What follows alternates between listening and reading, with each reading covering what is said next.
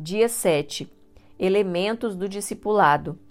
A palavra discipulado tem sido distorcida por muitas práticas manipuladoras e extremistas. Para facilitar o entendimento do que é discipulado, podemos dizer que é um tipo de mentoriamento. A palavra mentoriamento vem da mitologia grega. Mentor era o nome do conselheiro de Ulisses. Quando Ulisses saiu para uma longa viagem, confiou o treinamento de seu filho, Telêmaco, ao seu conselheiro, mentor. Daí então veio a palavra mentoriamento. Assim como o mentoriamento, o discipulado descreve um relacionamento entre duas pessoas, um professor e seu aluno, um mestre e seu discípulo. Esse relacionamento pode ser formal ou informal, intenso ou ocasional, passivo ou ativo. O discipulado é um relacionamento onde um discipulador capacita o discípulo, compartilhando com ele os recursos que recebeu de Deus. Discipular é capacitar outros para o sucesso. O alvo do discipulador é levar o seu discípulo a desenvolver completamente o seu potencial em Deus. Número 1. Tipos de discipulado. Discipulado ativo é o discipulado como meio de edificação da igreja. O anjo da guarda, o exemplo bíblico de Barnabé cuidando de Paulo. Um acompanhamento técnico numa empresa. A supervisão de um estagiário. Discipulado ocasional. Um conselheiro, o exemplo de Jetro que aconselhou Moisés. Um professor. Discipulado passivo. Seguir outros através de ministrações e exemplo ministerial seguir outros através de livros. Número 2. Elementos de um relacionamento de discipulado. Ainda que possa ocorrer um discipulado ocasional, e mesmo que possamos discipular alguém por meio de um discipulado passivo, o nosso alvo é estabelecer um discipulado ativo. Essa é a forma efetiva de um discipulado que resulta de fato na edificação da igreja. Ele possui alguns elementos fundamentais que gostaria de enumerar. Letra A. Ser modelo. Sede meus imitadores, como também eu sou de Cristo. 1 Coríntios 11, 1. As pessoas sempre se moldam por seres semelhantes àqueles a quem elas admiram ou respeitam. O discípulo é sempre interesseiro. Ele está inicialmente interessado em adquirir os recursos e o conhecimento do seu discipulador. O discipulador deve então se colocar como modelo de tudo aquilo que ele deseja edificar na vida do seu discípulo. Ele deve ser o exemplo, não apenas quanto à sua santidade pessoal, mas também quanto ao serviço na obra de Deus. Deve se relacionar, pregar o Evangelho, fazer discípulos, edificá-los, multiplicar células, etc. Além disso, o discipulador deve se lembrar constantemente que ele mesmo não possui discípulos. O seu discipulado é para Cristo, ou seja, o discípulo, na verdade, segue a Jesus. O discipulador é apenas um instrutor, um bom modelo para inspirar seu discípulo a seguir a Cristo. Letra B. Atração. As pessoas tentam viver de acordo com as expectativas das pessoas que elas admiram ou respeitam. A atração é a chave de um discipulado eficiente. É essa atração que estimula a pessoa a trabalhar duro, a responder apropriadamente para ter a aprovação do discipulador, cumprindo as condições colocadas por ele. Jacó, o picareta, sempre procurava Labão, porque os dois falavam a mesma língua e tinham o mesmo jeito. Mas Maria, que era cheia do espírito, procurou Isabel. E quando as duas se encontraram, algo dentro de Maria estremeceu pelo poder da unção de Deus. Quando Maria encontrou Isabel, a unção aumentou. Mas quando Jacó se encontrou com Labão, a carne se fortaleceu. Precisamos andar com quem aumenta a nossa unção e não com quem desperta a nossa carne. Todos nós temos as duas coisas. Todos temos um pouco de Jacó e outro tanto de Maria. Como Maria, todos nós crentes carregamos a Jesus em nosso espírito, mas como Jacó, trazemos muitas heranças da nossa carne. Se procurarmos Labão, cairemos, mas se formos atrás de Isabel, ficaremos cheios do espírito. O relacionamento de discipulado é baseado nesse princípio da atração. O discipulador, por ser alguém mais maduro na fé e mais espiritual, exerce atração sobre os discípulos cheios de fome e sede espiritual. Letra C. Relacionamento. Nossa personalidade é moldada em nossos relacionamentos. O discipulador não se preocupa com o ensino acadêmico, mas em se relacionar com o discípulo em bases de paternidade espiritual. Relacionamentos são chaves em nossa vida. Nossa história é a história dos nossos relacionamentos. A sua vida depende das pessoas que você permite ao seu derredor. As pessoas ao seu redor vão determinar as experiências que você terá em Deus. As pessoas ao seu redor vão alimentar força ou fraqueza em você. Os relacionamentos nunca são neutros em sua vida. Sendo assim, seu crescimento espiritual depende dos seus relacionamentos. Existem alguns tipos de relacionamentos que podem levá-lo para o vale, em vez de ajudá-lo a escalar as montanhas de Deus. Os relacionamentos são a chave da nossa vitória na guerra espiritual. Nós não fazemos guerra sozinhos. Na batalha, precisamos de alguém que vigie a nossa retaguarda. Essa pessoa é o seu discipulador. É ele que vai guardá-lo, que vai adverti-lo dos perigos do caminho. Nossos relacionamentos falam de nossa condição espiritual. Se temos relacionamentos saudáveis, então somos estimulados a avançar. Mas se nossos relacionamentos nos puxam para baixo, então devemos renunciar a eles. Relacionamentos são chaves espirituais por isso devemos ser radicais com eles. Relacionamentos espirituais devem ser alimentados e fortalecidos, mas amizade com gente rebelde, maldicente, deve ser cortada, mesmo que tais pessoas se passem por irmãos. Os seus relacionamentos vão determinar força ou fraqueza em você. Então, escolha bem aqueles que você aceita na sua intimidade.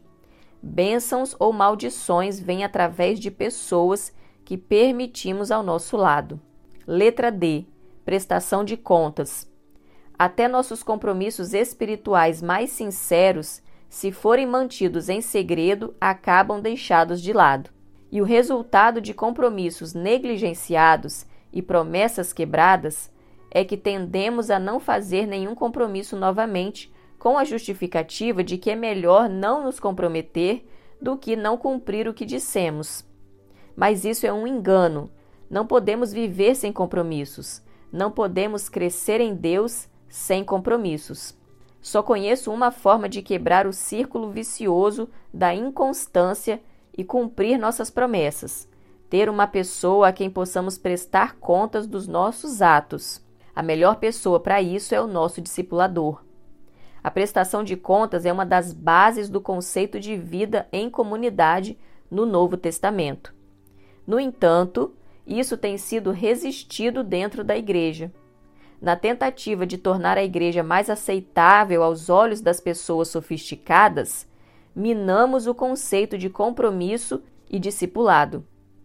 Todos nós precisamos de alguém que nos ajude a cumprir as nossas promessas. Mas como fazer isso de maneira prática? Não posso simplesmente abordar um irmão que mal conheço na igreja e dizer-lhe: Acabei de prometer a Deus que nada farei de desonesto em minha empresa. Será que você poderia me vigiar para eu cumprir minha promessa? Imagine alguém levantando no meio do culto e dizendo: Irmãos, me ajudem a viver uma vida sem pecado. Tudo isso seria realmente chocante. Devemos ser mais sábios é o discipulado que supre essa necessidade.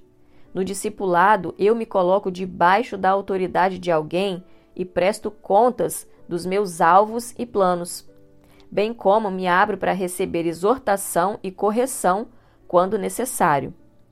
Para evitar desapontamentos no relacionamento de discipulado, é melhor sempre começar definindo claramente o padrão. Questões como frequência dos encontros, atribuições, material, limites de autoridade e tempo de discipulado devem ser colocadas claramente.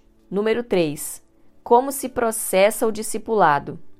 O crescimento espiritual vai acontecer como consequência de três fatores: compromisso, disciplina de hábitos e relacionamentos certos.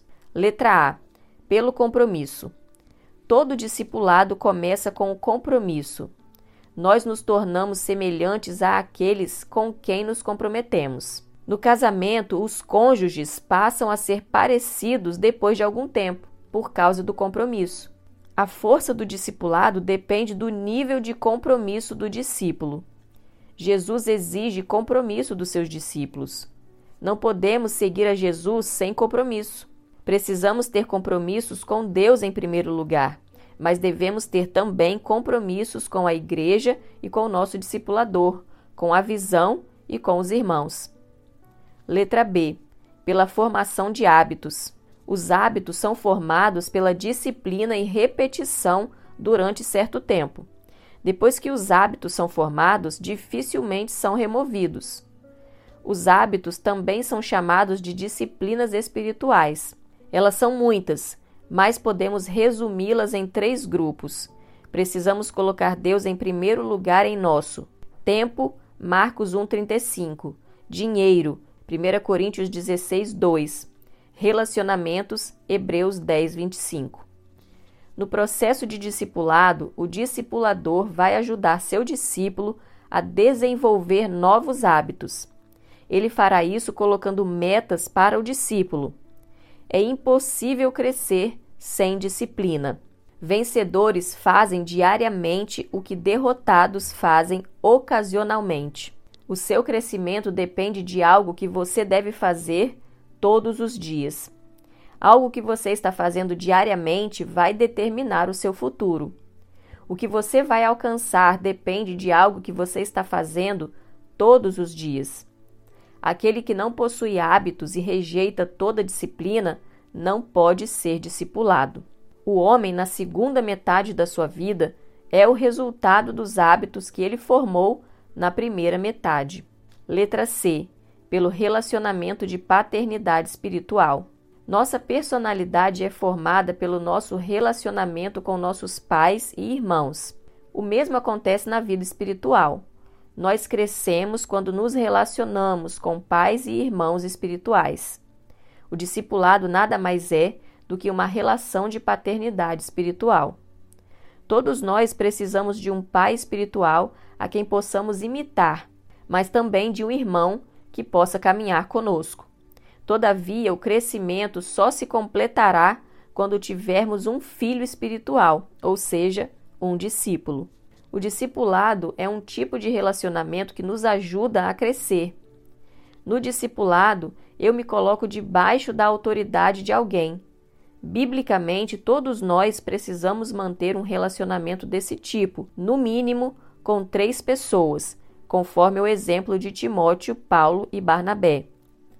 Todos nós precisamos de um Paulo, de um Timóteo e de um Barnabé na nossa vida. Timóteo é aquele a quem estamos ensinando, instruindo, inspirando. Com a nossa experiência, ajudamos Timóteo a crescer e desenvolver-se espiritualmente.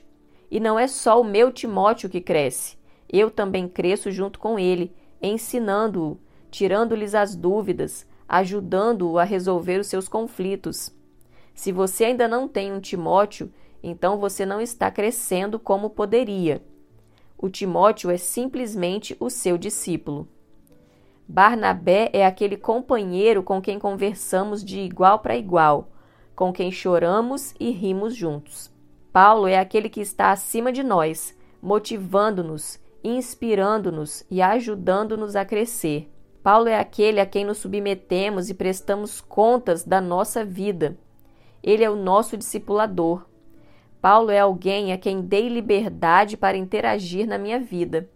Ele fala e eu ouço. Ele me exorta e eu me corrijo. Ainda que eu não goste de ouvir o que ele me diz, vou continuar ouvindo-o, respeitando-o e honrando-o. Ainda que a correção produza feridas, eu sei que elas serão curadas. Por isso, não deixarei de responder e não apenas reagir ao tratamento. A maioria dos crentes apenas reage e não responde às correções. Neste caso, reagir é como quando alguém lhe dá uma martelada no joelho, por exemplo. Imediatamente, por reflexo, você desfere um chute nessa pessoa. Muitos só têm esse reflexo. Responder é diferente. A martelada vem e eu me pergunto: por que ganhei essa martelada? Por que ele me deu essa martelada? Então, em vez de chutar, eu respondo: eu mereci. Glórias a Deus por essa martelada. Isso é responder. Infelizmente, esta é a razão por que aqueles que só reagem e não respondem fogem de relacionamentos. Não tem um Paulo a quem responder, um Barnabé com quem compartilhar, nem um Timóteo a quem ministrar. Todos nós precisamos, primeiramente, de um pai espiritual a quem possamos imitar, depois, de um irmão que possa caminhar conosco. Todavia, o crescimento só se completará quando tivermos um filho espiritual. Ter um discípulo é condição vital para o nosso crescimento e o consequente fortalecimento da igreja. Sinais de, sinais de um discipulado sólido. O primeiro sinal de que o discipulado está de fato acontecendo é o prazer mútuo. Em um discipulado saudável, o discipulador e seus discípulos passam tempo juntos apenas pelo prazer de estarem juntos. Você tem prazer de estar com seu discipulador? Tem prazer em compartilhar sua vida com ele? Se não há prazer, o discipulado definhará até acabar. Tenha, porém, em mente que o prazer da comunhão pode ser uma doce descoberta. Podemos, a princípio, achar que o discipulado não é muito agradável, mas depois de algum tempo descobrimos o quanto ele é precioso e como é agradável estar unido àquele grupo. O segundo sinal de um discipulado que produz resultados é o respeito. Quando você valoriza o seu discípulo, você ganha respeito em troca. E quando você respeita o seu discipulador, a unção dele é acrescentada a você. O verdadeiro discipulado está baseado no respeito. A palavra respeito significa consideração deferência e acatamento. Um dos problemas da nossa geração é a falta de respeito. Desrespeitamos uns aos outros e por isso mesmo colhemos as consequências de relacionamentos superficiais. A base do discipulado é o respeito e a consideração. Se não respeitamos ou consideramos alguém, não podemos ter com ele um relacionamento sólido e gratificante. O discípulo que não respeita o seu tempo também não vai acatar suas palavras. O discípulo que não reconhece a unção do seu discipulador não vai receber nada dele. Quem não respeita os seus limites não pode ser seu discípulo. O terceiro sinal de um discipulado sólido são as experiências compartilhadas. Uma ligação muito forte surge entre soldados no campo de batalha. Quando lutamos ao lado de alguém, surge entre nós um verdadeiro compromisso, o mesmo acontece entre colegas de escola, que estudam juntos por anos a fio e precisam se preparar juntos para as provas e passar pelas mesmas pressões. Quando há experiências comuns compartilhadas, o relacionamento se fortalece. Se juntos oramos pela multiplicação, juntos organizamos o encontro, juntos vencemos todas as dificuldades, então teremos uma história em comum será a história de nossas experiências compartilhadas. O quarto sinal é a confiança. Sem confiança não nos relacionamos, pois a confiança é a base de qualquer relacionamento. Precisamos confiar que leais são as feridas feitas pelo que ama. Provérbios 27, 6. O quinto e último sinal é a reciprocidade. Relacionamentos unilaterais simplesmente não prosperam. Reciprocidade é retribuir na mesma medida. Se recebo uma grande quantidade de atenção e amor, preciso retribuir na mesma medida. Este é o adubo dos melhores relacionamentos, inclusive do discipulado. O discipulador precisa investir na sua relação com o seu discípulo, para que este possa retribuir com respeito e reconhecimento.